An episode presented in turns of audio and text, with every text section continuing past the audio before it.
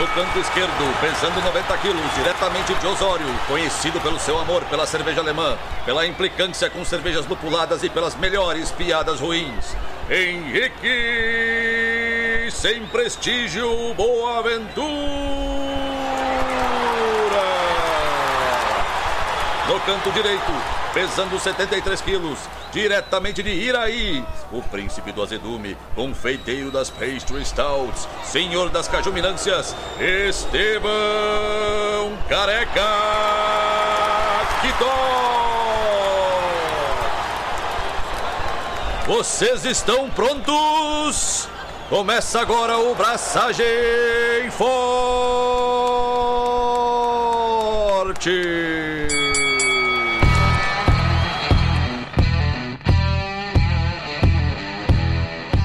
E aí, galera? Estevão da Suricato aqui. Alô, Loite, Henrique Boaventura e no Pai Jamil, acreditamos. Qual é a- o ensinamento do Pai Jamil que a gente segue hoje? O ensinamento do Pai Jamil é o seguinte: você que tá querendo começar a fazer estilos, você só precisa de um volume, um alfarrábio, que se chama Brewing Classic Styles. Essa é a sua fonte de conhecimento. E já que a gente vai falar sobre receitas e insumos, tu tá fazendo caras e bocas pro Pai Jamil. Tô. Mas é por uma nobre causa. Eu não sei se talvez o How to Brew não seja uma, uma literatura melhor. Puxa saco do Palminho. Mano, o Palminha é meu brother, velho. Pois é. Vou mandar um WhatsApp pra ele aqui. Isso, mano. Pede pra ele mandar um áudio. Pede pra ele mandar um zap. Ai, ai, ai. Pra mim fez parte da minha formação. O Brewing Classic Styles, pra mim, ele mora no meu coração. Foi a minha referência por todo o meu aprendizado de montar receitas. Certamente. Ah, quando a gente fala de montar receita, sim, com certeza. Eu tô falando, mas eu tô falando de montar receitas. Afinal de contas, o programa é o 137. De volta ao início, tudo sobre receitas e insumos. Primeiro de tudo, tu não tinha falado isso. Segundo de tudo, tu falou no começo da sua carreira cervejística, não sei o que lá, naná. Eu não tenho carreira cervejística, eu tenho carreira homebrewística, cervejeiro caseirístico. Mas enfim, Cervejeiro caseirístico. cervejeiro caseirístico. Tu já pediu pro Palmer mandar um zap? Ele não tá online agora. Tiroso, tiroso, tiroso. Ai, ai. Vou, vou mandar uma mensagem pra ele depois. Isso, manda. Mas antes de tu mandar uma mensagem pro Palminho, conta o que tu pra mim. O que que tu tem feito? Casualmente hoje, tipo, a gente tem a nossa pauta, né? A pauta do que é verde. Mas tem uma. é- hoje é temática verde dele. Que trouxa. que trouxa. Por que, que é temática do teu verde hoje, que Ah, velho, eu tô com orgulho manchado de corante clorofila, velho. Meu orgulho cervejeiro manchado. Tá verde a ceva, velho. Ah, tá verde radioativo, velho. Pingo Beer. Mano, É uma forma de Pingo Beer, né? eu me comprometo, tá? Me comprometo a no dia 17 de março, quinta-feira. Infelizmente, pra quem não tá acompanhando ao vivo, já vai ter passado, mas postarei uma foto tomando um chopão verde. Verdoso. Ah, Ô, mano. O que, que eu vou te dizer, meu? Ah, velho. Antes de contar uma história divertidíssima, eu queria mandar um abraço e um beijo especial. Temos aqui acompanhando ao vivo e a cores na TV da minha casa, no andar de baixo. E meus pais estão na minha casa. Meu pai e minha mãe estão acompanhando a gravação. Beijo, pai. Beijo, mãe. Desculpa os palavrões. Agora eu tô ferrado, eu falei muito palavrão.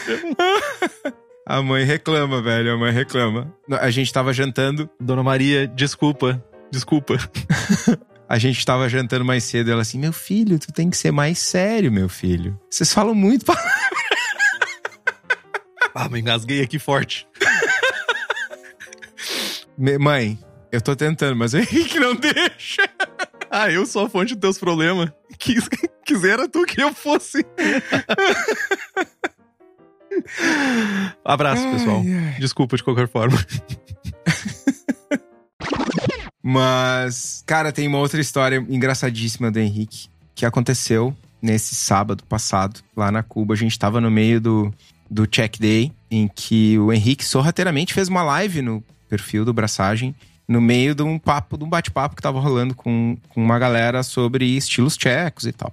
Logo antes do Henrique chegar, uma pessoa me abordou. Ah, oi, tudo bem? Ah, prazer falar contigo. Pô, acompanhei vocês no podcast e tal. Bah, muito legal. Bah, que massa. Obrigado. Começamos a conversar. E aí ele começou a me contar uma história do Henrique. Certa feita, ele tava no Hidden que é um bar aqui da Zona Sul de Porto Alegre, vendo Brasil e Alemanha na Copa do Mundo. 2014. Saudoso 2014. 2014. E aí ele assistindo o jogo, o Brasil tomando aquele sacode, né? Aquela sacola, o famigerado, famoso, marcado na história 7 a 1 da Alemanha. E aí o cara lá chorando, todo mundo aos prantos, né? Com aquela cara de todo mundo embasbacado. E aí o, o, o Henrique, o cara, me desculpa, mas eu tenho quase certeza que é Enzo. Tá, mas eu não tenho bem certeza, porque eu tava meio alto já, mas.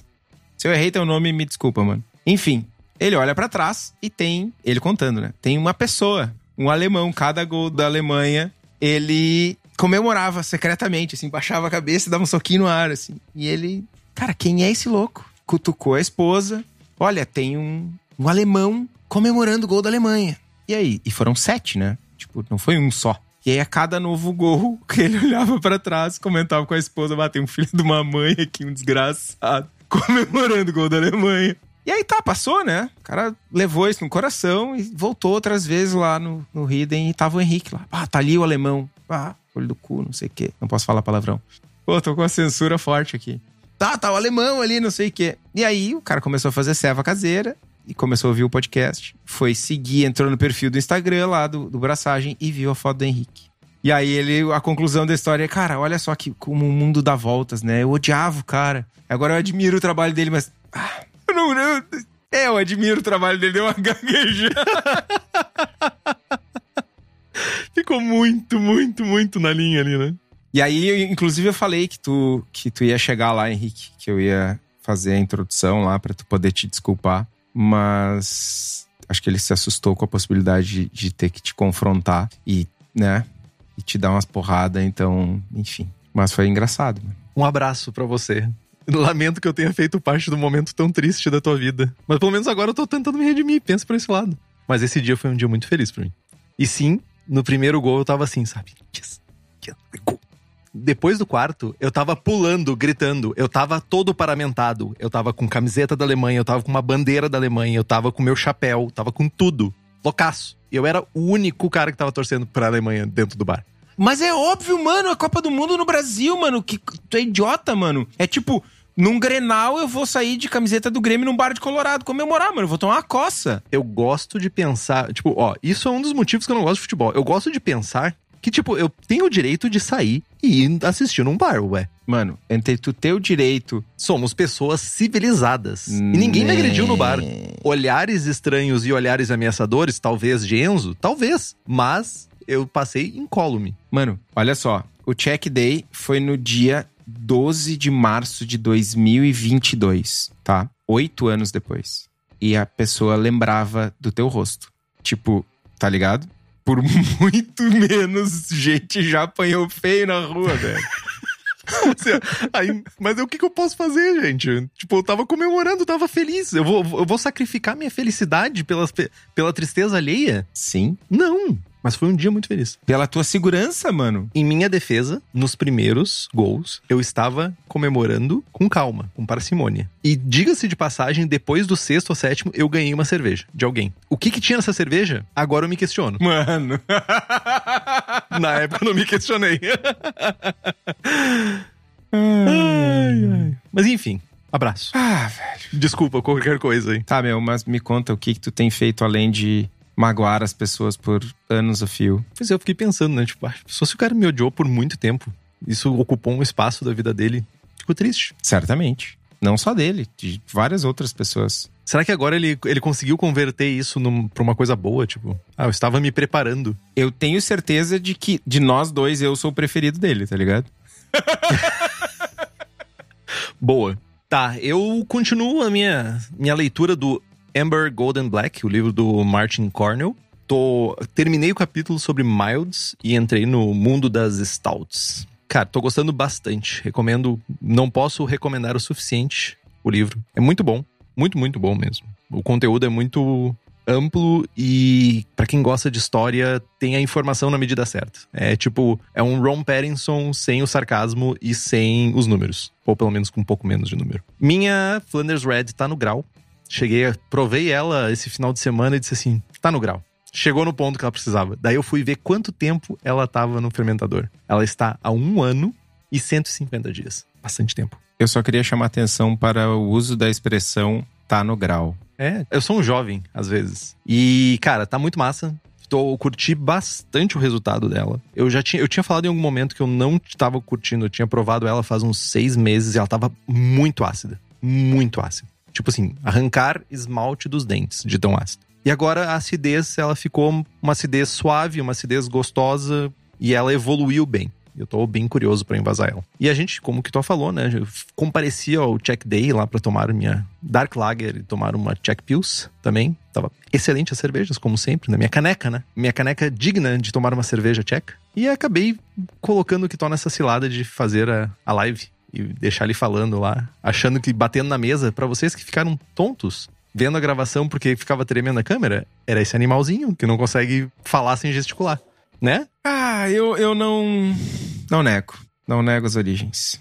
Que otário, velho. Cara, eu preciso te elogiar. Foi sorrateiro, mas foi uma presença de espírito ímpar de fazer a live. E eu queria voltar na Flanders no Grau, porque, para quem não sabe, o Henrique, ele tá planejando Fruit Lambics e quer botar, butear, acerola, não sei o quê. Tu guardou isso no teu coração, né? Bem maldito da tua parte, né? Mano, e aí ele chega aqui e diz que a minha Flanders tá no grau. Cara, devolvam o meu amigo.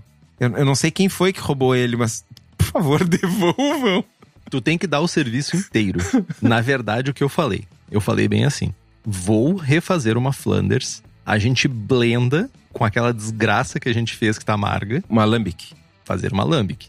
E aí a gente blenda com a que tá lá. E daí eu pego outros 10 litros e coloco frutas. E daí faz uma fruit lambic. Tá errado? É o famoso errado não tá. Errado não tá.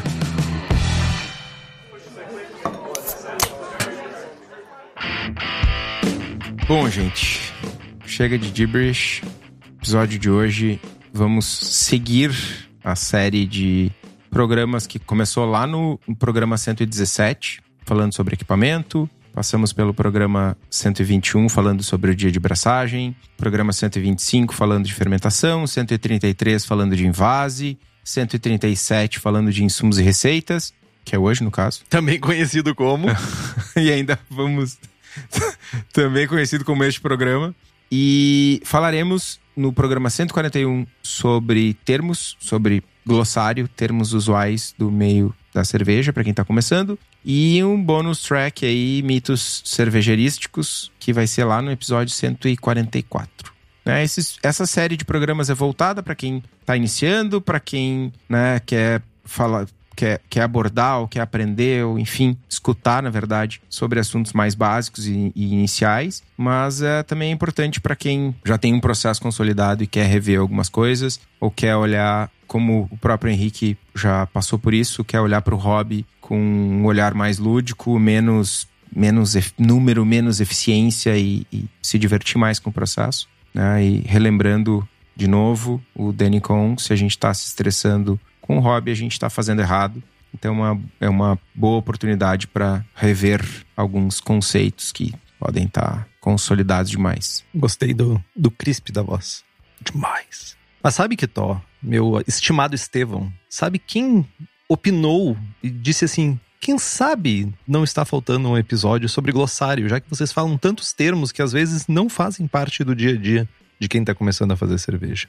Os nossos queridos apoiadores e apoiadoras do Braçagem Forte, que tem um monte de benefícios que somente esse secto de pessoas tem. Sorteios de equipamentos, livros, algumas surpresinhas que acontecem com frequência. Cintia acabou de ganhar uma cerveja diretamente da Alemanha que eu nem vi o, o cheiro da cerveja, e ela ganhou. Também tem os merchans do Braçagem Forte, que são exclusivos para apoiadores e apoiadoras. Tá chegando uma camiseta nova que a gente tá colocando na forma, de certa forma. Participam do melhor grupo de WhatsApp cervejeiro do país, comandado por duas pessoas que são do Sul, uma pessoa de Torres e uma pessoa de Osório. E também acompanha o Abraçagem Forte ao vivo, né? Que é o que tá acontecendo aqui agora. Você deixou de ouvir uma história do Kitó no início do programa porque você ainda não é apoiador ou apoiadora. Então, faça como André de Paula Menarim, Bruno Cauê, Camila Vec, Carlos Alberto Poitevan, Diego Longo, Douglas Silva Almeida, Felipe Augusto Quintza, Felipe Lécio, Gabriel Mendes de Souza Martins, José Coelho, Christopher Murata, Luiz Henrique de Camargo, Marcelo Fernando Arruda, Rodrigo Cervelin, Thiago Gross e Welita de Oliveira Ferreira e nos apoie pelo apoia.c que é o pelo link apoia.c barra abraçagem forte. Mas o link tá lá no post para facilitar a tua vida. Passado isso, deste jeito, vamos primeiro dar um pitaco aqui. Insumos. A gente falou que a gente ia falar sobre insumos. Entretanto, a gente já pincelou muita coisa sobre insumos e a gente não quer ficar só enchendo linguiça com coisas que a gente já falou. Então a gente já fez série sobre lúpulos lá, que o Kitó destruiu mitos e trouxe mil novidades do universo que está acontecendo em volta, cheio de novidades. Melhorou também várias outras partes do nosso processo. Falamos sobre maltes escuros, falamos sobre o uso de adjuntos, falamos sobre leveduras diferentosas. Então, tipo, remoer isso não faria tanto sentido. Por isso a gente preferiu focar mais em receitas ao invés de realmente insumos. Mas a ideia principal que a gente precisa ter quando a gente fala de insumos para quem está começando é: maltaria importa, pero no mútil Principalmente quando a gente fala de malte base. Malte base muda muito pouco entre maltarias, a não ser que seja realmente um malte base que tem um caráter mais rico, tipo malte base pale inglês. Vai ter mais caráter do que um malte pale de uma maltaria que não paga a gente, que é brasileira, por exemplo. Então, isso importa, pero no mútil. Quando for usar teus insumos, ah, vou, por exemplo, usar um malte caramel, vou usar um malte crystal. Aí a gente está falando de mudanças que podem realmente influenciar bastante na tua cerveja de acordo com a maltaria. Entretanto, como a gente está falando de receitas mais simples, receitas de um universo um pouco mais, de certa forma, iniciante, e a gente foca muito em maltes base, não vai alterar tanto tu escolher de uma maltaria X, Y ou Z. Então, para maltes não faz tanta diferença. Lúpulos, certamente, quanto mais fresco, melhor. Essa é, a, é o que manda. Mas também tem dois outros parâmetros que são importantes. A safra, de que safra que é, pode ter uma variação drástica de lúpulos de safra para safra. E a armazenagem, né? Como é que a tua brew shop armazena? Armazena no, no frio? Ela fraciona e ela fraciona com um ambiente controlado? Vai colocar ozônio dentro, CO2? Como é que vai ser isso? Isso vai influenciar também na qualidade do produto final que vai chegar na tua cerveja. Então, cuide, pergunte. Ah, isso aqui é fracionado. É da Bart Haas. Paga nós, Bart Haas. É da XYZ. É da Yakima. É da Hops Company. É da Hops Company a gente já sabe que é o melhor que tem. Mas o jabá vem depois. Eu não estava preparado para isso agora. E levedura tem validade, peronomútil. Algumas não tem tanta validade assim, mas a gente gosta de pensar que a gente quer a melhor levedura, mais fresca, com mais vitalidade, com mais viabilidade para fermentar o nosso mosto. E o jabá da levedura não é agora, né? E o jabá é tudo misturado e a gente vai fazendo devagarzinho, porque senão queima tudo na largada. Então a gente vai jogando devagarzinho. E água filtrada, né, gente? Por favor, água constitui aí 90 e 200% da tua cerveja. Água filtrada, por favor. Usem filtros de carvão ativado, pelo menos um, se possível dois, e se possível um de partícula e dois de carvão, para ter uma, um resultado bom para não ter impurezas na tua cerveja. Cara, esse lance da água filtrada, eu tenho uma, uma história engraçada, que é, de novo, né? Revendo um pouco da noia que a gente tem com tudo que envolve o processo. Em 2015, eu e o Menega, a gente ganhou Best of Show, Panela de Ouro, não sei o que, na, na serva, no concurso das acervas. Foram seis medalhas e tal. Cara, teve um encontro, um encontro onde houve a premiação, ou no encontro seguinte da Serva Gaúcha, eu não me lembro. Uma galera perguntando, tipo, ah, o que, que tu faz? Qual é o segredo? Não sei o quê. Ah, tu filtra água, tu corrige água? Não, uso água da torneira. Da rede de Porto Alegre, água da Corção. Não, mas tu não filtra sete filtros, não sei o que. Não, nada. Meu ponto é, eu não tô desacreditando e dizendo que não precisa filtrar, não é isso. Tem impacto, é verdade. Mas o fato é, enquanto hobby, tu ainda consegue fazer boas cervejas mesmo sem um filtro. Tu não precisa ter três panelas, sete equipamentos, sei lá, meu. Tu não precisa ter uma parafernália gigantesca para fazer cerveja em casa. Ah, é bom o filtro? Com certeza. Mas tá, cara, né? Com o preço que estão as coisas, não sei, não consigo comprar o filtro agora. Faça, hein? Vai dar bom. Concordo. Filtro é multiuso. Pensa por esse lado. O meu filtro aqui ele é móvel, inclusive. Eu encho a bisteca d'água lá, que enche a d'água da, da, geladeira. Eu encho as bomboninhas, eu faço cerveja. Então, tipo, Tudo bem. É supra-sumo pro iniciante? É, tipo, extremamente importante? Depende. Tua água é muito podre. Aí, esse, aí eu acho que é importante, né? Mas daí você não deveria estar nem bebendo ela. Começa por aí. É, enfim. Só pra gente manter a perspectiva sobre tudo envolvendo o hobby. Mas, abandonando esse caminho dos equipamentos e falando um pouquinho de receita, a gente falou bastante já sobre isso no episódio 56, receita boa e receita copiada, mas o foco aqui é o iniciante. Então, a gente. Esse nome desse programa é lindo. Eu inventei ele, eu achei ele lindo. É, sim. É, tu inventou ele. Desculpa. Né? Mas vamos lá. Aqui a gente tá falando com um ponto de vista para quem tá começando ou revendo seus processos, né? Então é importante pontuar que nesse momento da série vocês já devem ter escutado todos os outros programas e estão seguindo a risca as boas práticas que a gente compartilha aqui. Então, falando de etapas, o primeiro passo para uma receita, o passo mais simples, é pegar um kit pronto. Não existe vergonha nenhuma em fazer cerveja de kit. Aí lá na Homebrew Shop comprar um kit com uma receita. Eu comecei assim, o Henrique começou assim. E existem muitas opções prontas no mercado de vários estilos e de vários fornecedores e, e que entregam ótimas cervejas. E, cara, agora rufem os tambores, né? Onde tem kits de receitas do Braçagem Forte. Na cerveja da casa. American IPA, Double IPA, Hazy IPA, American Porter, Goza, Ordinary Bitter e Rauch Beer. Então, tu que tá começando, quer fazer uma American IPA, quer fazer uma Ordinary Bitter, cara, usando o código Braçagem Forte, tudo junto minúsculo, 5% de desconto. Pagando à vista tem mais 5%. Uma oncinha em cima da outra. Na mascada, sai mais barato.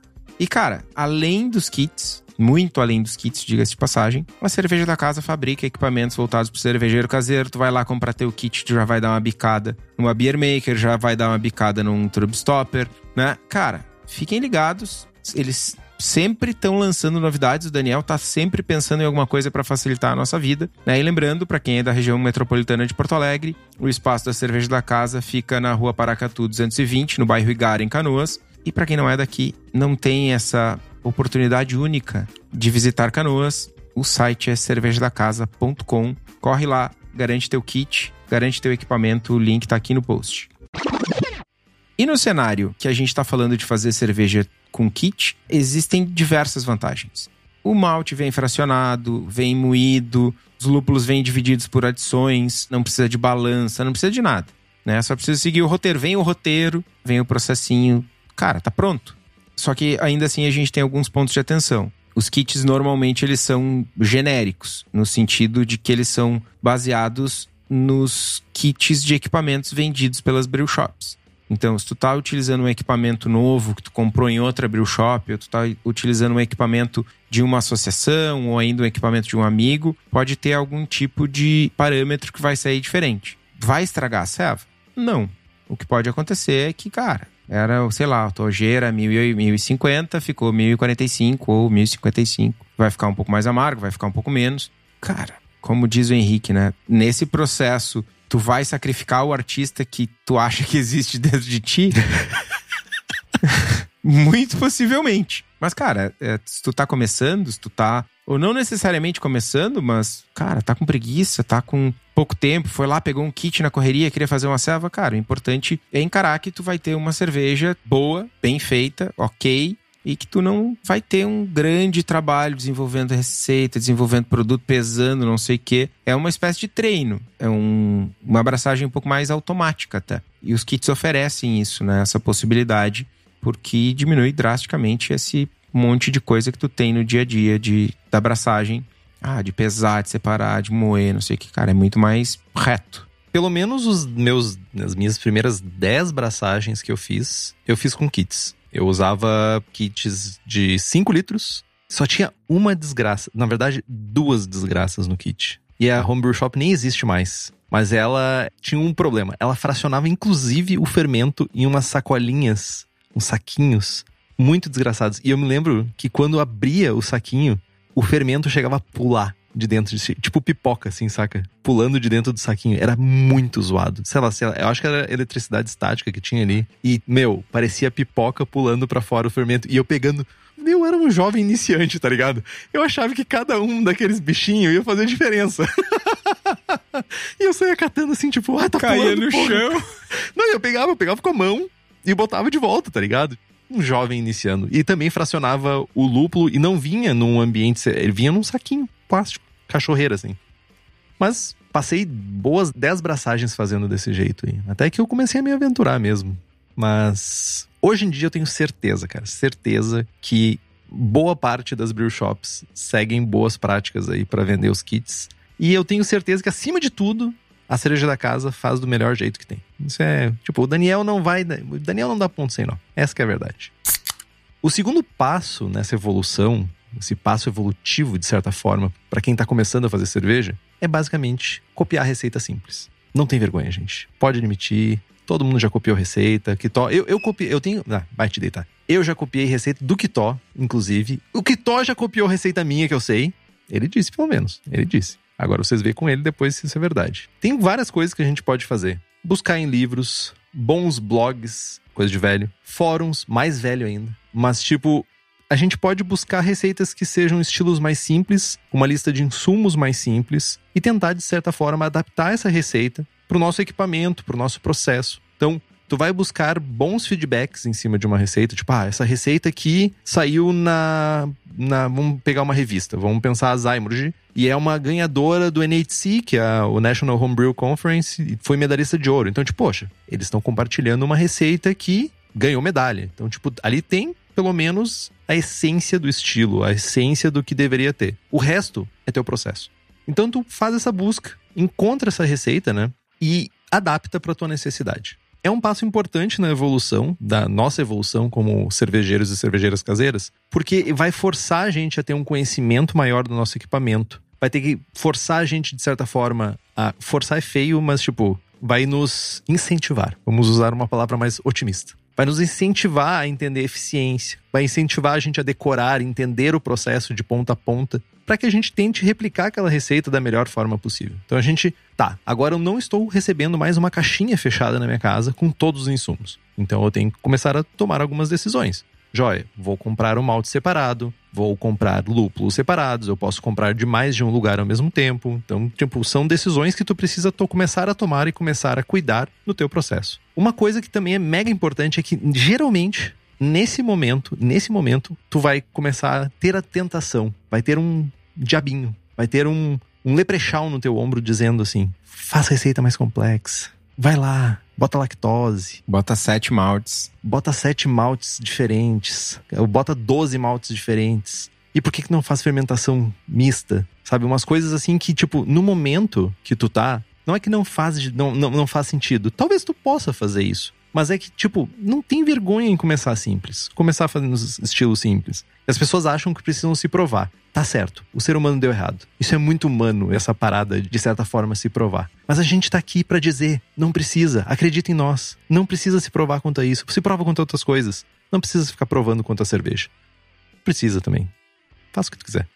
Alguns estilos que, em geral, têm uma receita mais simples e que podem ser bons norteadores né, para essas decisões vão ser coisas tipo Cream Ale, Blonde Ale, tanto a belga quanto a americana.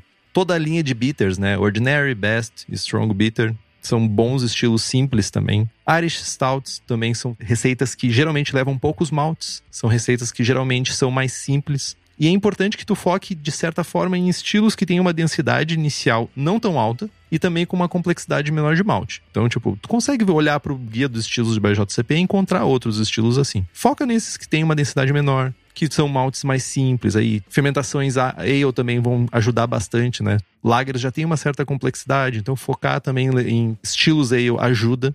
E tem uma coisa interessante também que é, nesse processo, tu vai naturalmente, quando tu começa a receber maltes separados, lúpulos separados, levedura, tu vai começar a entender qual é o perfil que cada um desses ingredientes tem. Ah, que eu vou poder provar aquele malte Pilsen, vou provar aquele malte Munique, vou provar esse malte Carafa, vou provar esse malte acidificado. Não faça isso. Não prove malte acidificado. Não dá bom. Azia depois. Queima o estômago. Mas até mesmo o lúpulo, né? Tipo, ah, vou provar esse lúpulo aqui, vou, vou sentir o aroma, vou ver como é que é que funciona. Tu começa a criar mais intimidade com os insumos E isso naturalmente vai te ajudar na próxima receita, sabe? Tipo, ó, agora eu senti, ó, para a próxima receita, aquele lúpulo que eu usei tinha um caráter mais cítrico. Então eu vou fazer aquela receita que tá pedindo lúpulo cítrico, talvez eu possa usar aquele mesmo lúpulo. Talvez eu possa comprar aquele lúpulo em quantidade para fazer da próxima vez. Talvez eu possa comprar mais daquele malte porque tá muito parecido com o que eu preciso para aquela outra receita. Então tu começa a criar essa, de certa forma, esse mecanismo de entender e adaptar da melhor forma possível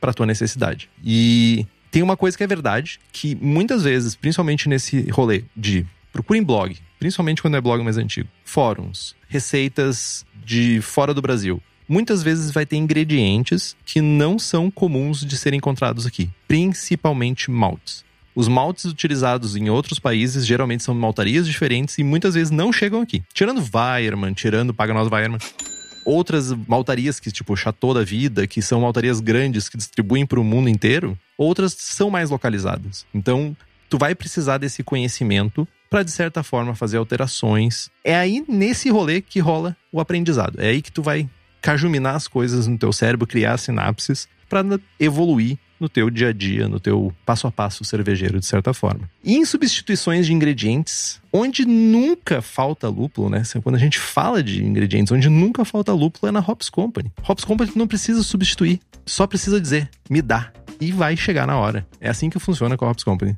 Não é na hora, mas entendeu, né? Funciona. Mas é quase. É quase. Ela é especializada em fornecer lúpulos selecionados diretamente de fazendas para os cervejeiros no Brasil. Eles visitam os produtores, buscam novas variedades e lotes que se destacam sensorialmente. E caso você tenha interesse nos lúpulos da Hops Company para sua cervejaria, tu pode entrar em contato com eles pelo site hopscompany.com ou pela empresa no Instagram. E agora eles estão com uma novidade que todos os lotes têm avaliação sensorial, avaliação de OIS, tem tudo disponível para te saber exatamente o que que tu tá recebendo na tua cervejaria. Então, entra lá no site, dá uma olhadinha, manda uma mensagem lá pro pessoal e tu vai receber o melhor lúpulo que tem.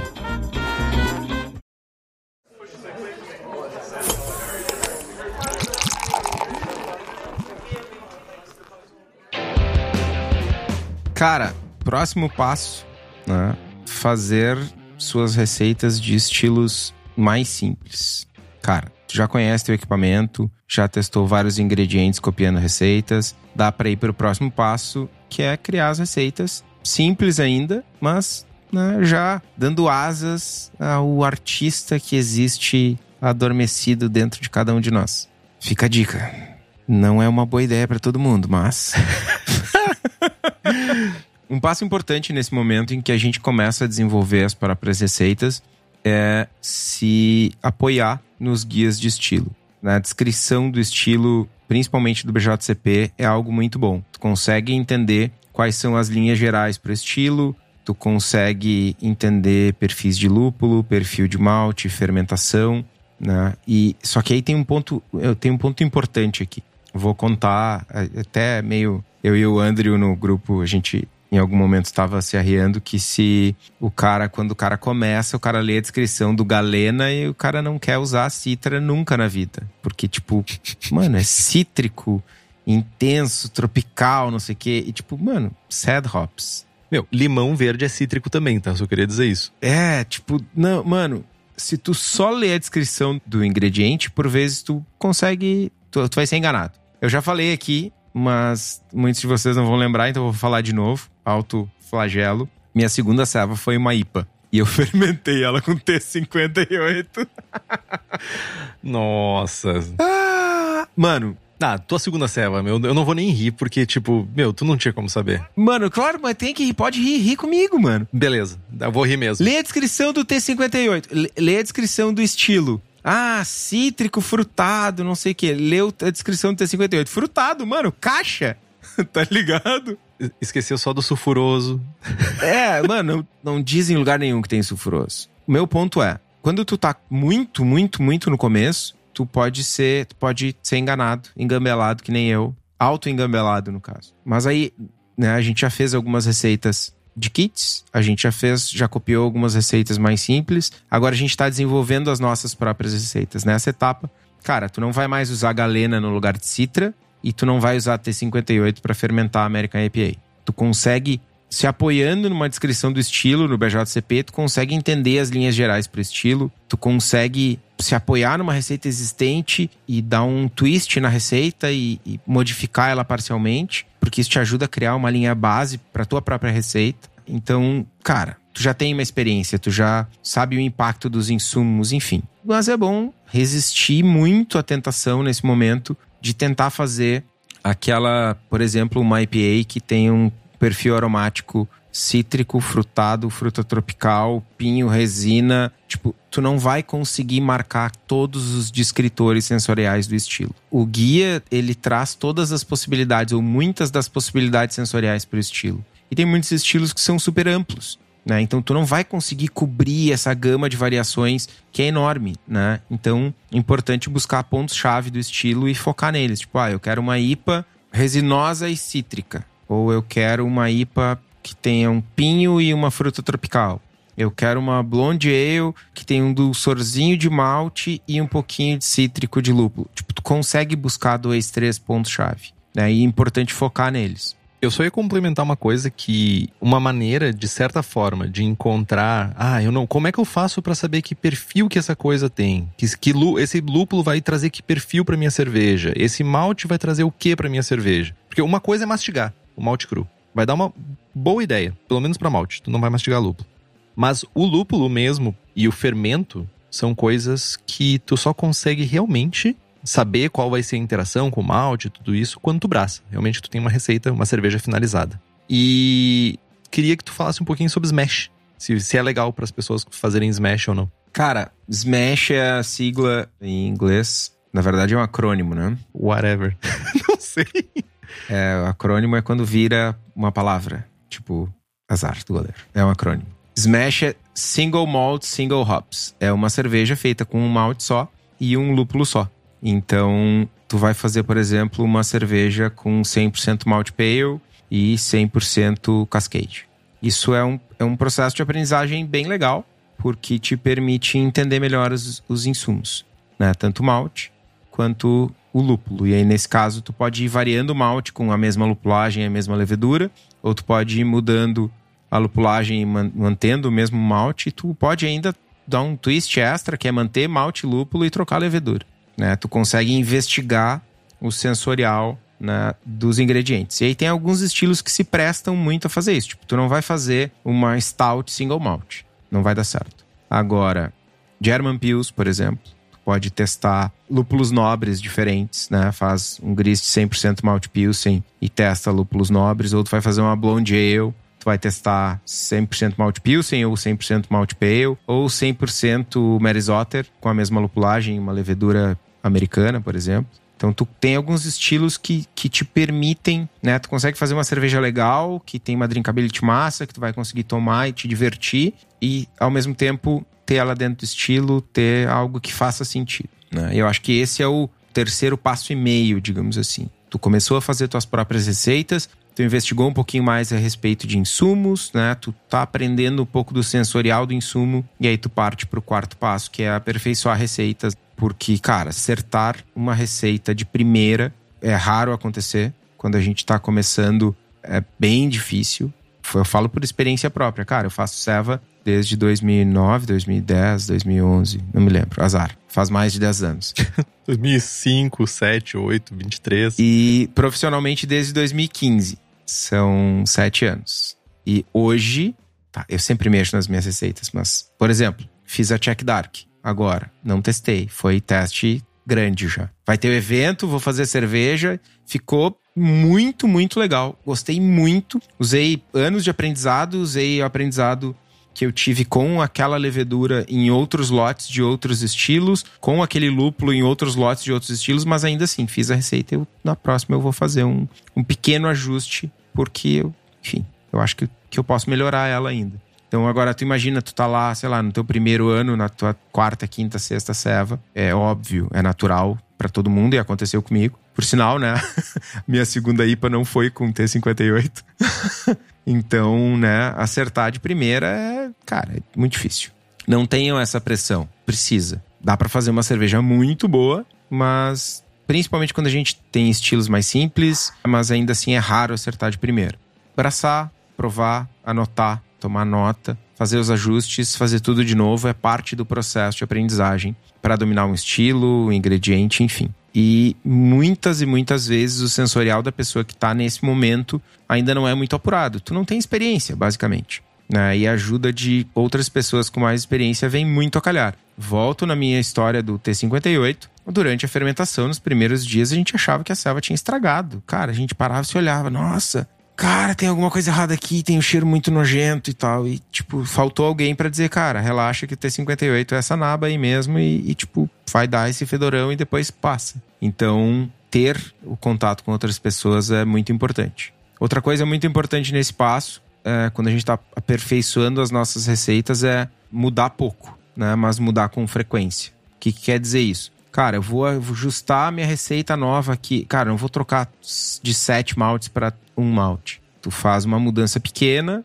e faz, repete a, a receita várias vezes e vai mudando a cada iteração nova tu faz uma mudança nova, né? Mas mantém o esqueleto, a base da cerveja grandemente inalterada, porque senão tu tá fazendo basicamente outra serva. Né? Uma mudança por vez é para poder identificar o resultado e tal. E é sempre legal guardar uma cerveja do lote anterior, quando tu tá fazendo a mesma cerveja, para poder comparar. E aí, cara, tu vai começar a trocar regime de lupulagem, usar levedura diferente, usar levedura líquida. Tem algumas pessoas que ainda enxergam como tabu e não tem nada de tabu, levedura líquida é super massa. Então, cara, é uma etapa bem massa do processo de aprendizado aqui. E reforço, né? Colher feedbacks, buscar pessoas que já tenham mais experiência para avaliar, ajudar a entender, é algo muito importante. Eu e o Henrique falamos bastante entre nós, inclusive, né? A gente tem, principalmente hoje, ótimos ambientes de aprendizado. Quando a gente começou a fazer serva, quando onde é que tu consultava informação, Henrique, quando tu começou a fazer serva? Antes de começar a chegar os livros da Amazon norte-americana, era fóruns, basicamente. Ó, aquele hum, Homebrew Talks, talvez, brasileiro? Talvez seja Homebrew Talks o nome, não me lembro agora. Não, o Homebrew Talk brasileiro foi bem depois, mano. Tu já fazia serva há bastante tempo. Não, mas já tinha. Na, na, minha época já tinha. Tinha bastante blog cervejeiro, mas, tipo, não era muito. É, as informações eram bem dispersas, assim. Por isso que eu sempre olhei muito para livro. Era difícil encontrar as informações. Não tinha revista, não tinha insumos para achar.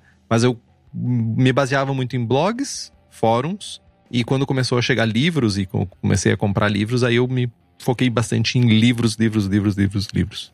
E tu? Cara, eu consultava blog americano, né? Eu felizmente não tinha a, a dificuldade da língua, né?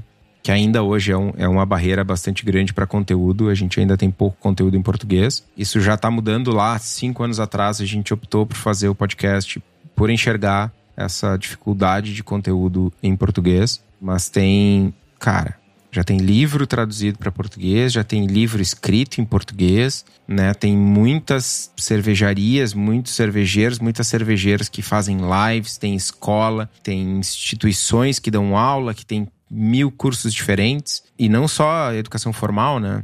Tem agora com a pandemia tá meio estranho, mas cara, as servas, confrarias mil, Quantas e quantas vezes eu não levei cerveja para a serva para trocar, né, ir lá tomar a cerveja dos outros, compartilhar minha cerveja, trocar experiência, enfim, ouvir pessoas diferentes com sensoriais diferentes, com experiências, com backgrounds diferentes. Né, isso é muito importante. Né? Às vezes eu vejo algumas pessoas hoje também, de novo, por causa da pandemia, mas tipo, ah, tô abraçando minha vigésima ceva e tomei todas e não compartilhei com ninguém e ouvi tudo no podcast e ouvi em vídeo do YouTube.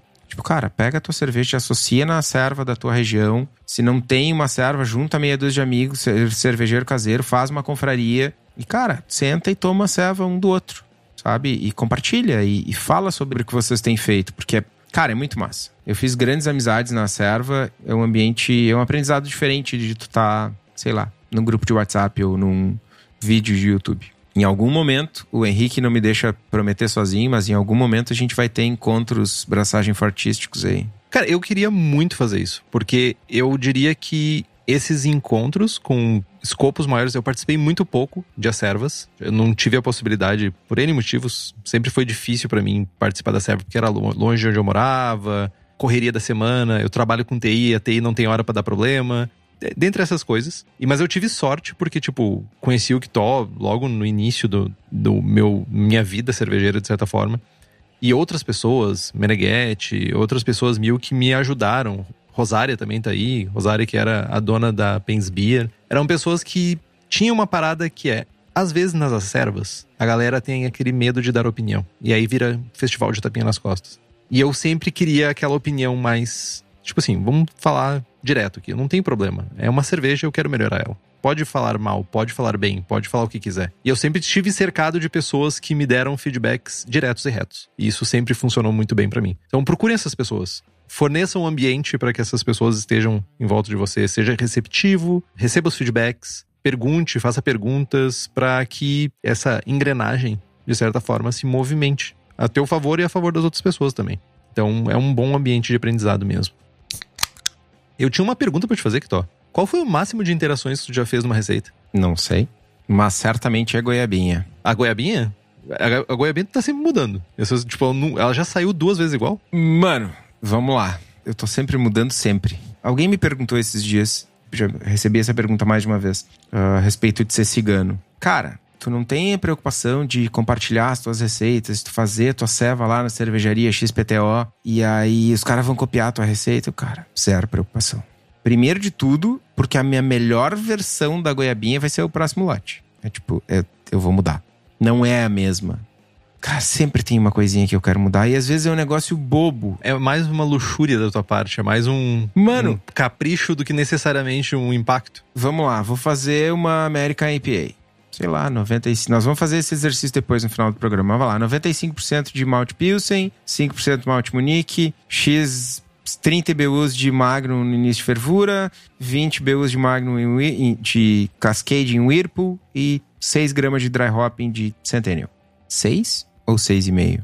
Ou 7? Ou 50% Cascade, 50% Centennial. Um chorinho de Citra, um pouquinho de Zapa, 5% de Sabro no Whirlpool. Vou tirar o S05, vou botar o BRY97, que dá um pouquinho mais de biotransformação. Cara, um pouquinho mais de sulfato na água, FG um pouquinho mais alta. Saca? Todo dia tem um. O que, que eu vou fazer de novo agora? Então, cara, a goiabinha certamente é a ceva com mais interações, mas são poucas as receitas assim, tipo, igual, a mesma ceva. Rígidas. E, mas tem uma coisa que não muda, cara, que sai lote, entra lote, eu continuo usando levedura da Levtech. Cara, isso não muda nas minhas cervejas. E além de levedura para cerveja, a Levtech também tem bactérias, bretanomices, levedura para outras bebidas, para hidromel, cidra, whisky, cachaça, além de ter um atendimento que é imbatível. Eu diria, não, não direi, não direi. Mas é um atendimento imbatível. Não, é porque a Levtech e a cerveja da casa, elas estão em nichos diferentes, né? Mas o Daniel, o Eugênio e a Gabi, meu, são o atendimento. Isso é uma coisa bem legal, assim, o atendimento é fantástico de todos. Tem um lugar no nosso ato esquerdo, né? No esquerdo e no direito. E para vocês que são profissionais, a Levtech oferece mais de 50 tipos de levedura, consultoria em boas práticas de fabricação, controle de qualidade, montagem de laboratório, treinamento de pessoal e banco de leveduras. Então entra lá em levtech.com.br e faz as tuas compras. Meu, vão na fé porque, cara, é bom. Eu tava me perguntando aqui que eu não sou uma pessoa que repete tantos estilos, né? Mas a minha Weizen e a minha Ordinary Bitter provavelmente são as receitas que eu mais interagi nelas. Talvez cinco, seis vezes. Até chegar no que eu tenho hoje. E eu fico, cara, feliz por dois motivos que tu tem a tua cervejaria. Primeiramente, porque tu merece, né? Merece ter tua cervejaria. E segundo, que toda vez que tu fala que sobre cervejeiro cigano, eu imagino tu como o cigano Igor. Eu não sei por que razão. E Sérgio, por favor, trate de resolver isso pra gente, por favor. Ah, não, mano. Mano. Eu não sei por que, cara. Eu tenho, eu sei, eu tenho problemas. Às vezes acontece comigo.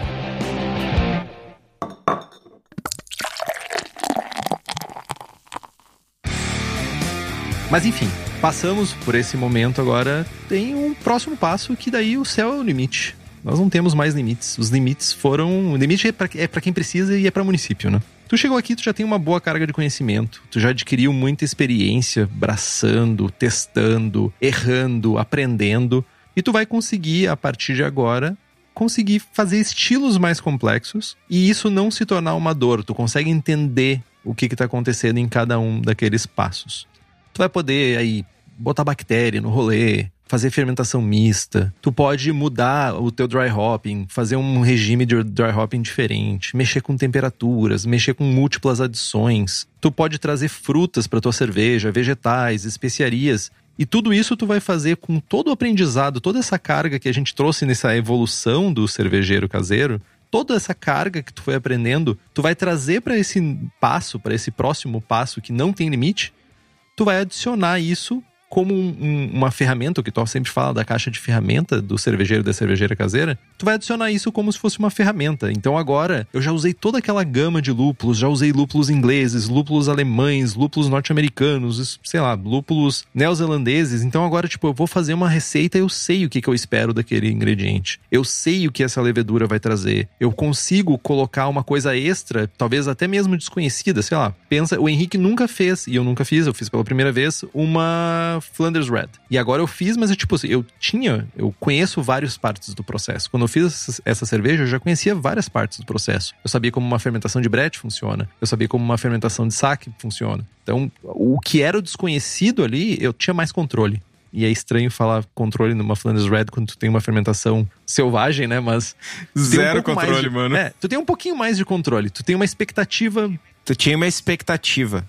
É, expectativa. Vamos falar sobre expectativa. Mas, de qualquer forma, isso não foi da noite pro dia. Isso foi por muitos e muitos passos, muitos e muitos testes, muitas e muitas coisas que foram feitas até chegar aqui. Então não se cobre tanto, porque o conhecimento vai vir. Vai fazendo as coisas, vai fazendo receita, vai fazendo cerveja. A parte boa do, do de fazer cerveja é que no final a gente tem alguma coisa para beber. Tipo, não é tipo software que tu não consegue nem chutar a desgraça que tu cria, tá ligado? Tipo, pelo menos tu tem cerveja ali, nem que seja pra botar no ralo. A gente não quer chegar no ralo, né? Mas enfim. Mas tem algumas coisas que a gente não pode esquecer. E a gente falou em alguns desses, alguns desses pontos, mas tipo, a gente não tem uma competição por mais insumos quando a gente faz receitas, tá? Sempre quando tu estiver montando uma receita, sempre tu, quando tu estiver criando uma receita, te pergunta o porquê tu tá adicionando aquele ingrediente. Não somente ingrediente, tá? Por que, que eu tô fazendo essa rampa de mostura? Por que, que eu tô fazendo, fermentando a essa temperatura? Tem alguma razão para tá, tu tá fazendo aquilo ali? Ou tu tá fazendo somente porque disseram para ti ou tu leu em algum lugar? Não tem vergonha em tu tá fazendo copiando. Mas no momento que tu, tipo, está chegando num, num patamar um pouco mais elevado nesse teu hobby, é legal que tu saiba o motivo de, de aquilo estar tá ali. Não tem problema, sei lá, tu botar malte de trigo numa American lager. Tudo bem, não faz muito sentido estilisticamente falando. Não, mas tipo, ah, eu quero porque eu quero ter uma sensação na boca diferente, eu quero um corpo diferente, eu quero uma turbidez, eu quero isso, eu quero aquilo. Se tu sabe o porquê de estar tá colocando aquilo ali, joia, bom demais, vai fundo. Mas sempre procura colocar um ingrediente que tu sabe a justificativa de ele estar tá entrando naquela receita. Entender os cálculos que a gente faz também é importante. Entretanto, nem sempre o teu rolê é esse teu rolê é o artístico. Eu quero fazer cerveja na base da arte. Que nem o Kitó. O Kitó é um artista da cerveja. Freestyle. É freestyle, é freestyle. Nossa, esse vídeo é dos primórdios da internet. Enfim usa e abusa de softwares cervejeiros. Tem gente que usa planilha, mas, tipo, se, tu, se a tua vibe é fazer cálculos, se tu quiser fazer os teus softwares, se tu quiser fazer a tua planilha, tu é da, da turma do, do Estevão que gosta de planilha, joia. Se é a tua fritação, faz, mas nem todo mundo tem a mesma fritação. Talvez a tua fritação seja realmente de fazer a cerveja, talvez a tua fritação seja montar o equipamento. Usa isso a teu favor. Usa um software, tem muito software aí. Hoje em dia, muitos deles são inclusive grátis, ou pelo menos boa parte dele não tem custo. Então, use e abuse de softwares e cada pessoa vai ter a sua maneira de criar. E eu queria saber, Kitó, como é que é a tua maneira de criar uma receita? Cara, hoje eu cheguei num momento da vida, assim, da vida cervejeira que eu. Cara, eu mudei. É engraçado. Tu tava falando e, e eu tava me lembrando, a gente dá, traz receitas aqui nos, nos Braçando com Estilo, né? E sempre rola um, um vai e vem, né? Quando tu traz a receita, eu te questiono alguma coisa e o contrário, né? E lá atrás, quando o cara tá, tava começando, quando eu tava começando, levava uma cerveja pra serva, alguém dava a receita, alguém perguntava, ah, por que tu usou isso? Ah, mano, o cara começava a gaguejar já e, e né, e, ah, e não usei porque, tipo, cara, uma resposta linda e maravilhosa e que funciona muito bem é, usei porque eu quis, tá ligado? Não tem problema nenhum. rolava na serva sempre que alguém usava Malt Pilsen e Malt Pale. Tinha um jovem lá que perguntava, ah, por quê? E rolava uma atenção, assim, por que, que tu usou os dois? Eu realmente eu, eu acredito que não faz muito sentido, sensorialmente falando, usar os dois. Tem N situações que faz sentido usar, tipo, ah, tenho 5 quilos de um, 2 quilos de outro, minha receita vai 7 quilos, só para ficar num exemplo, né? Mas enfim, às vezes é porque o cara tá afim, porque o cara quer testar, porque o cara quer ter a própria experiência. Né? E durante muito tempo eu tive essa preocupação de ter as respostas. Por que eu estou usando as coisas? E hoje, sei lá, mano. Hoje eu quero fazer a Bold Altbier, a Uber Altbier, porque sim, Altbier com dry hopping de Mittelfru. Ah, tá fora do estilo? Tá, ficou boa. Né? Então, não ter tanto esse compromisso de acertar sempre e tal. E uma coisa que eu mudei bastante é que hoje eu consigo falar de um insumo e visualizar o impacto sensorial que ele vai ter na cerveja. Então, tipo, a receita da Czech Dark Lager, que a gente vai falar daqui uns episódios, a gente vai falar de Czech Dark Lager, vou compartilhar com vocês a receita. Cara, eu me inspirei numa receita tcheca, obviamente, famosíssima e tal, e fui lá e mexi. 5 kg de malte aqui, 2 kg de malte ali, nananã, um pouquinho mais de. Cara, eu adicionei ingredientes que não são tão usuais e eu imaginava, eu conseguia visualizar o impacto sensorial. Então hoje, a minha maneira de criar é muito menos olhar para o estilo e, tipo, ah, esse estilo tradicionalmente usa malte pilsen e decocção, ou sei lá, malte pale e caramelo. E eu consigo imaginar o perfil sensorial que eu quero buscar e buscar na minha biblioteca sensorial os sabores dos ingredientes. Mas eu vivo de cerveja, né? é minha profissão. Eu tenho consciência de que isso é muito mais difícil quando isso é um hobby. Então eu acabei mudando minha maneira de criar. Hoje é freestyle real, assim. Não é tipo azar, mano. Às vezes dá certo, às vezes não dá. O Henrique, por outro lado, é um cara bem mais metódico. A gente sabe, né? Não precisa fazer preâmbulo nenhum. Eu queria dizer que a tua Uba Outbeer, tu poderia chamar ela de Doppelstick, que é um, um estilo. Doppelstick. Tem no BJCP Score? Não, não tem. Droga. Mas sim, a minha maneira é um pouco bem mais metódica. Eu sempre começo pesquisando o estilo. Se é um estilo que é muito distante do que eu estou acostumado nas minhas leituras, eu ainda vou atrás de história. Eu procuro saber a evolução da rece das receitas, saber a evolução de, de ingredientes e tudo isso. Gosto de saber essa parte para saber por que, que chegou naquele estilo daquele jeito.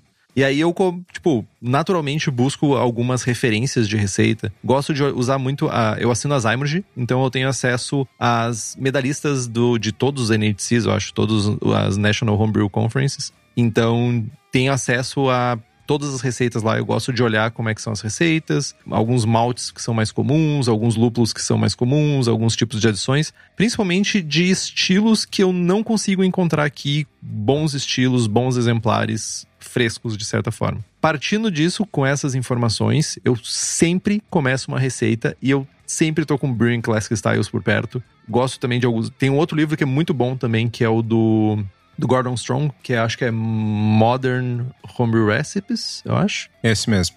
Que é um excelente livro também. Tem, ele tem uma visão mais ortodoxa e uma visão mais or, não ortodoxa, de vários estilos. Gosto de usar como referência.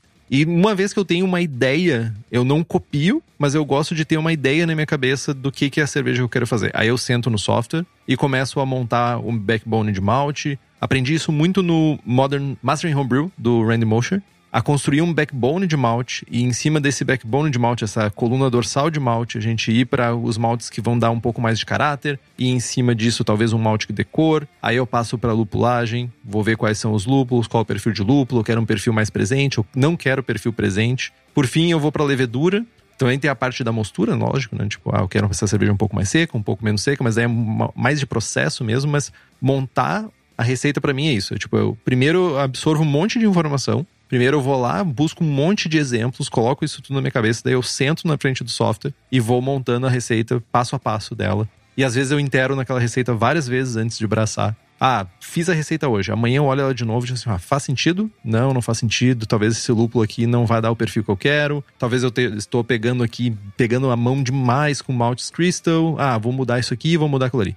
E daí, depois de um tempo, eu chego na interação e daí eu braço ela. Depois de braçar, eu tomo notas do resultado, dou uma nota pra cerveja, anoto pontos que eu gostaria de melhorar para a próxima vez. Então, tipo, esse, o meu processo é um pouquinho mais metódico. Eu tenho uma sugestão de interação nova para uma receita tua. Precisa fazer o quê? Nova? Que palhacinho! que palhacinho! Ah, velho. Enfim, eu falei errado. O Chico me corrigiu. É National Homebrew Competition ou Conference? É, na verdade, os dois, não? Não tem a Conference, tem a Competition. Eu tô chupando bala? Acho que tem. Enfim, NHC. Encarem, traduzam como vocês quiserem. usem, usem ao seu favor. Tu falou um negócio que é muito importante, que é o lance da pesquisa.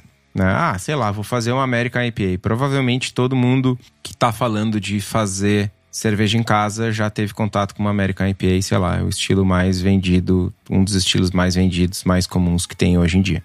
No entanto, ah, vou fazer uma Pivo Grodzinski. Cara, tomei duas na vida, né? Vou sentar, vou ler sobre estilo, vou ler sobre a história, vou ler sobre ingredientes usuais, né? Onde se faz, o que se faz, como é que é. Vou fazer toda a pesquisa, vou olhar para o mercado, tem para comprar? Né? O Henrique estava esses dias comprando Haze IPA, Grape Neipa. Por que vocês acham que ele tá fazendo isso? Porque ele tá se preparando para fazer umas papagaiadas. Ele tava com as asinhas aqui, ó. né? Ele quer fazer papagaiadas. Enfim, então quando tu te depara com um estilo que tu não conhece bem, tu vai pesquisar e, e vai beber, né? Vai consumir exemplares do estilo, porque isso é essencial. Agora, se a gente tá falando de algo mais. No meu caso, ah, vou fazer uma blonde ale. Cara, vou pensar 30 segundos para fazer uma receita de blonde ale. É, malte pale, cascade. É bastante tempo, tu pensou, inclusive. Né? 30 segundos é, é bastante. Mas é isso, é, depende, né? Tem coisas que são mais. que requerem mais cuidado, mais carinho, mais tudo. Livros, gente, que não só podem, como vão ajudar vocês nesse processo. Vão ajudar vocês a adquirir mais conhecimento. Vão ser guias, vão ser livros de cabeceira para criar essas receitas, tá? How to Brew é todo mundo precisa ter esse livro. É um livro importante, é um livro não só historicamente importante, como ele tem muito conteúdo. Principalmente a última edição tem muito conteúdo. Mastering Homebrew, eu gosto, eu sempre falo desse livro porque eu gosto muito da sessão sobre criar receitas do Mastering Homebrew. O Randy Mosher sempre diz que ele é meio cervejeiro e meio artista, e eu acho que realmente ele conseguiu traduzir a criação de receitas de uma forma muito lúdica. Então, Sugiro muito que vocês leiam principalmente o capítulo de criação de receitas do Mastering Homebrew. Aí bota no rolê Brewing Classic Styles do Jamil e do Palmer. Vamos colocar também no rolê Modern Homebrew Recipes do Gordon Strong, excelente livro. Um outro que muita gente usava antigamente, hoje está um pouco caído no esquecimento, que é o Design Great Beers do Ray Daniels também. É um excelente livro. E também tem o Experimental Homebrewing, que é do Denicon e do Drew Beecham, que eu diria que eles meio que moldaram esse rolê do, da experimentação, tipo de, ah, vamos fazer cerveja, faz do jeito legal, é tudo diversão, não se levem tão a sério, então também é um bom livro para ter. Né? É, é bastante coisa, gente. Bastante coisa, bastante livro, mas cada um deles vale a pena. Eu já fiz White IPA, só queria dizer isso. Já? Sim. Brute IPA. Ah, agora eu tenho que fazer, eu acho, mas não fiz. É isso então, que conseguimos passar por vários passos na vida, no ciclo de vida de uma pessoa que está iniciando no mundo caseiro. É isso? Cara, eu queria deixar um, uma última pérola de conhecimento. Não, mentira. Queria deixar uma última dica. Ah, não, de, não sei se. Azar. Chamem do que quiser. Paciência é algo essencial. Vocês não vão aprender a fazer as melhores cervejas do mundo em 30 dias vocês não vão ter o processo loucamente cajuminado em duas braçagens. Vou copiar a receita medalhista do Chico Milani no NHC, não vai ficar igual. Cara, é paciência. Tá muito mais relacionado ao quanto tu aproveita o hobby durante o processo do que, ah, vou deitar e amanhã vou acordar uma pessoa que faz ótimas cervejas como mágica. Não, não existe isso. Eu ia comentar que é paciência e insistência. Porque não é nada incomum as pessoas se frustrarem no processo inicial, e realmente pode se frustrar, e desistirem. Então é paciência e insistência. Bastante paciência e bastante insistência.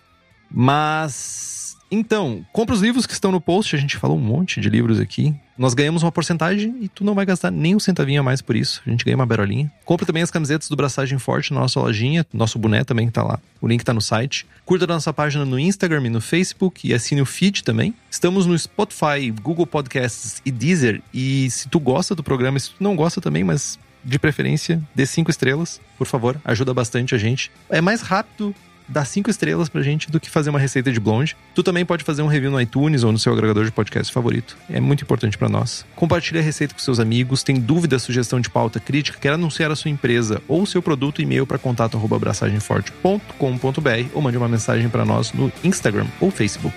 É isso, Estevam. É isso. Braçagem forte. Braçagem forte.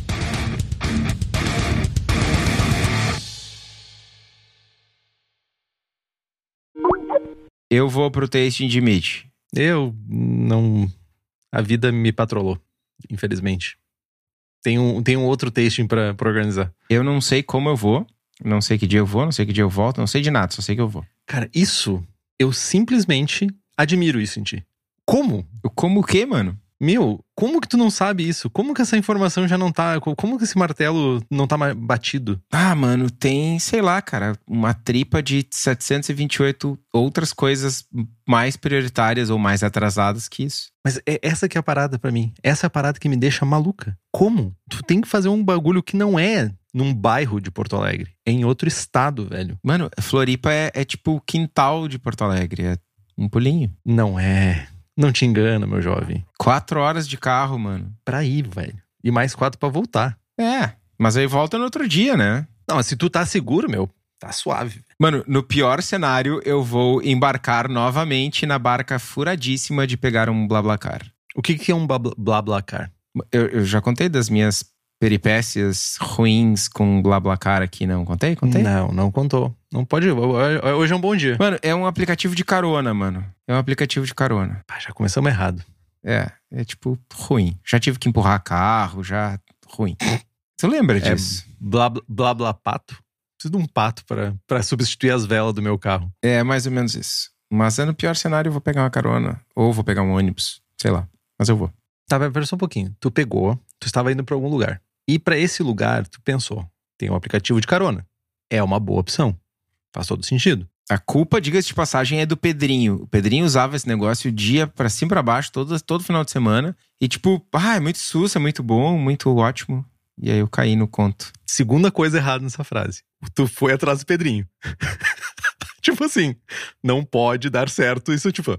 Ah, não, o Pedrinho recomendou esse aplicativo. Pedrinho, pra quem não se lembra lá dos episódios nos primórdios, ele participou de um programa. Eu não lembro sobre o que que a gente falou. Acho que é a triste história do trigo que virou pão, que não virou cerveja, não lembro. Ele participou do programa com, tipo, duas inserções, só isso. E ele é a voz da nossa introdução. E ele é uma pessoa muito gente fina. Adoro o Pedrinho. Mas que às vezes toma umas- umas decisões meio zoadas. assim. Blablacar. Tá aí. Ah, cara, mas é isso. BlaBlaCar. Provavelmente vai ser BlaBlaCar. Tudo bem, cara. A a gente gostaria de saber a história de tu tá, terminar, começar a viagem achando que o BlaBlaCar era uma boa opção, paga nós Bla- BlaBlaCar, e tu terminar empurrando um carro. Isso eu realmente me interessei. Tu pode dar um, em um minuto, um tweet? Não, mano, tô na rodoviária de Porto Alegre esperando o cara chegar. Sei lá que carro era, um Monza? Não era um Monza. Uma belina. Não lembro que carro era. E aí, não, era um carro mais novo. E o cara, tô ali na frente do- dos hotéis ali, e o cara, meu, o cara encostou o carro num lugar que não pode parar. E tipo, o cara chegou chegando e foi, encostou o carro e apagou e ficou. E eu, tipo, não. Olhei a placa do carro no aplicativo. Não, não. aí. Ah, vou ajudar o cara, né, meu? Não vou deixar o cara na mão. Tu teve a chance. O destino disse não. E tu insistiu. Não, e tipo, o cara tava atrasado, meia hora, tava meu, um rolo infinito. Aí empurramos o carro até o lado na frente de uma igreja universal, sei lá, uma dessas, uma igreja, uma igreja. E aí o carro não pegava, aquele vai, não vai, tinha uma outra guria junto, eu olhei de canto pra guria, tá aí, meu, o que que tu vai fazer? Porque nessa hora eu tava procurando passagem de ônibus. E não tinha, era só de noite, uma coisa assim. E ela, ah, vou esperar, senão vou tentar já descolei uma outra carona, mas é muito mais tarde. Se o cara conseguir ah, ligar o carro, acho que a gente vai com ele. Eu tá, beleza, acho justo. Aí conseguimos fazer o carro pegar e, mano, era um sedã, não, não consigo me lembrar que carro era. O carro ia, o carro ia tipo, chacoalhando na freeway, assim, tipo, loucamente, com os vidros abertos. Aí tá, cheguei, tava indo, indo pra casa dos meus pais. Aí, no meio do caminho, o cara perguntou: Ah, tá indo pra onde? Fazer o quê? Ah, tô indo visitar meus pais. Ah, tá bom. Cheguei lá e tal. Dias depois, fiz uma avaliação ruim no aplicativo. Bah, o cara, o carro não pegou, o cara tive que empurrar, tá, dei uma nota baixa. E o cara me chamou no WhatsApp, putaço. Tipo, não, como assim? Como que tu me deu uma avaliação ruim? Mano, eu, tu me cobrou pra empurrar o teu carro, velho. Tipo, eu paguei. Eu preciso saber isso. Quanto tu pagou? Ah, meu, era barato, era tipo 30 pila. Não, 30 pila não é barato. O ônibus custa 30 pila, não? Não, mano, um ônibus pra Torres é quase 100 conto. Caraca. Paguei 30 pila. 30 pila é um Uber pra minha casa em Porto Alegre, velho. Com promoção. Enfim. E o cara, tipo, eu, mano, eu paguei pra empurrar teu carro, velho. Como é que tu tá brabo comigo, tá ligado? Tinha que ser o contrário. Aí ele, não, mas tu tem que pensar que foi esse carro que te levou pra ver os teus pais. Eu, ah, mano, vai tomar banho. Ah, não. o cara tem storytelling, tá ligado? Vai se fuder. Vai se fuder, meu. Tipo, o cara com storytelling levou pra, levou pra visitar. Meu, vai se fuder, meu. Aí não, cara. Ah, eu mandei o cara pastar e bloqueei ele. Ai, gente. Blá, blá, car, cara. Tipo assim, ó, o destino. Olha só, o destino disse: que Tó, não, não vá. Não vai. É zica. E o que Tó disse: eu aceito o desafio. meu, o meu maior problema. É, eu vou. O, o meu maior problema seria ir conversando, cara. Tipo, imagina não, tu ir ah. pra. Meu, fone de ouvido. Tipo assim, eu não sei qual é o gosto musical da pessoa. Eu não sei quais as preferências de vida da pessoa. Tipo assim, e tu tem que ficar fazendo papinho. E tipo assim, são duas horas até Torres, tá ligado? É, foi mais um pouco. Assim, porque tu teve que empurrar o carro. O carro não passava de 80, velho. Ai, gente. Tá, tá. Ah, depois dessa eu vou gravar, cara. Vamos gravar. Este podcast foi editado por Play Áudios.